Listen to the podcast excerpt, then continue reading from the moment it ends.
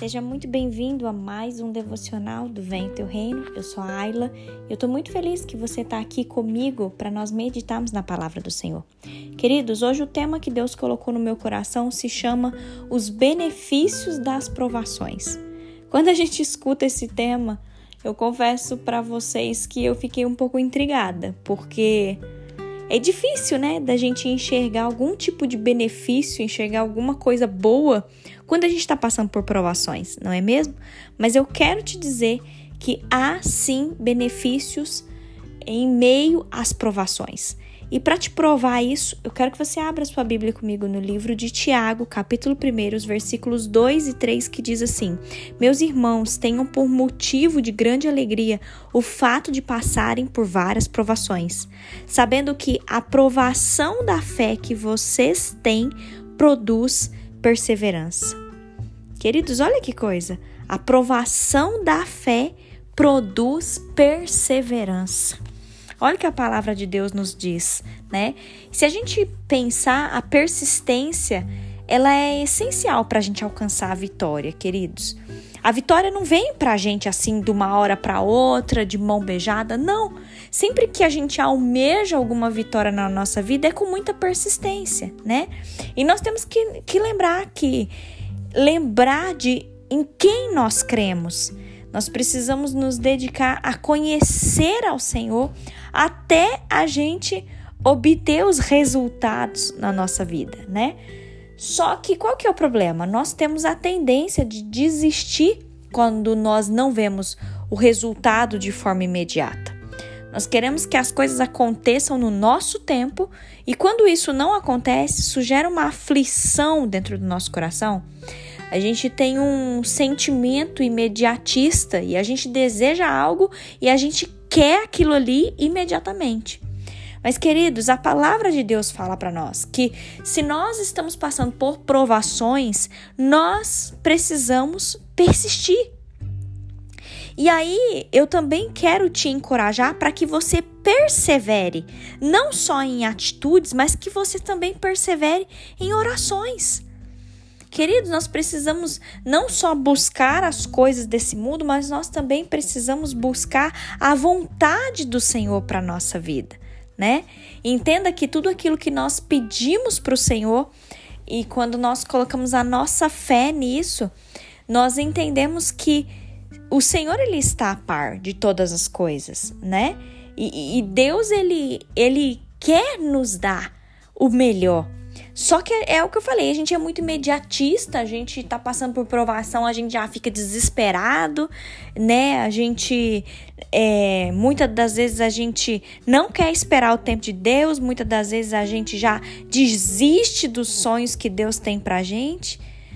Queridos, quantas coisas é, acontecem na nossa vida por, por medidas desenfreadas que nós tomamos, sem a gente orar sem a gente buscar a direção do Senhor, sabe? E quando a gente olha para a palavra de Deus, queridos, a palavra fala que o Senhor ele tem muitas promessas para a gente. Só que para a gente receber essas promessas do Senhor, queridos, nós precisamos crer, né? Nós precisamos crer, nós precisamos é, obedecer a Deus. Eu entendo que tudo na nossa vida ela tá tudo está condicionado a alguma coisa, né? E até para a gente receber o melhor de Deus, eu creio que é preciso a gente crer, é preciso a gente obedecer, é preciso que o nosso coração esteja limpo, né? E eu gosto muito de olhar para a palavra de Deus, queridos, porque o tema obediência, a gente pode falar que é o tema central da palavra de Deus. Nós não podemos agir a nossa própria força, da nossa própria maneira. Não. Nós precisamos seguir em obediência àquilo que Deus tem para nós, né? Às vezes a sua vida aí, ou você conhece alguém, sua vida tá um caos.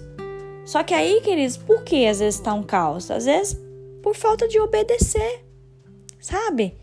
A desobediência, queridos, a desobediência a Deus, ela pode vir por uma questão de ignorância, às vezes por uma questão de falta de conhecimento da palavra de Deus, e até mesmo a desobediência vem por conta de uma rebelião.